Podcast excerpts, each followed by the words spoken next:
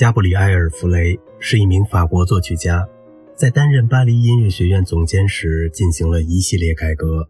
他的学生中有拉威尔、埃尼斯库和纳迪亚·布朗热等。在法国音乐史上，弗雷是跨越19世纪和20世纪的桥梁。由于弗雷在19世纪法国艺术歌曲乃至整个欧洲艺术歌曲发展中的地位和贡献，被后人誉为法国的舒曼。拉威尔被取消罗马大奖参赛资格后，音乐界一片哗然。不久，弗雷被任命为音乐学院院长。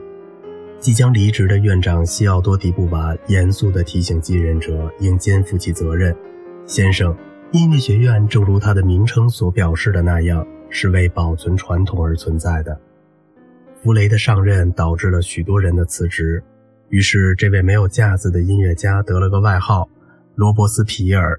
巴黎人谈起他就说：“每日一车受害者。”他很清楚自己职位的尊严，他每天乘地铁到学校前面一站，然后再乘出租车去学校。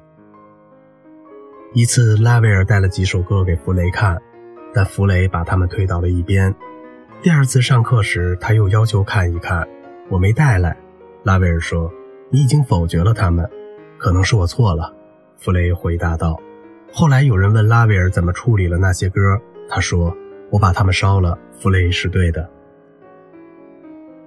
弗雷的室内乐作品是非常精致的，给人的印象是好像他们的每一个音符都经过再三的斟酌和推敲，没有什么地方是漫不经心或者马马虎虎可以对付过去的。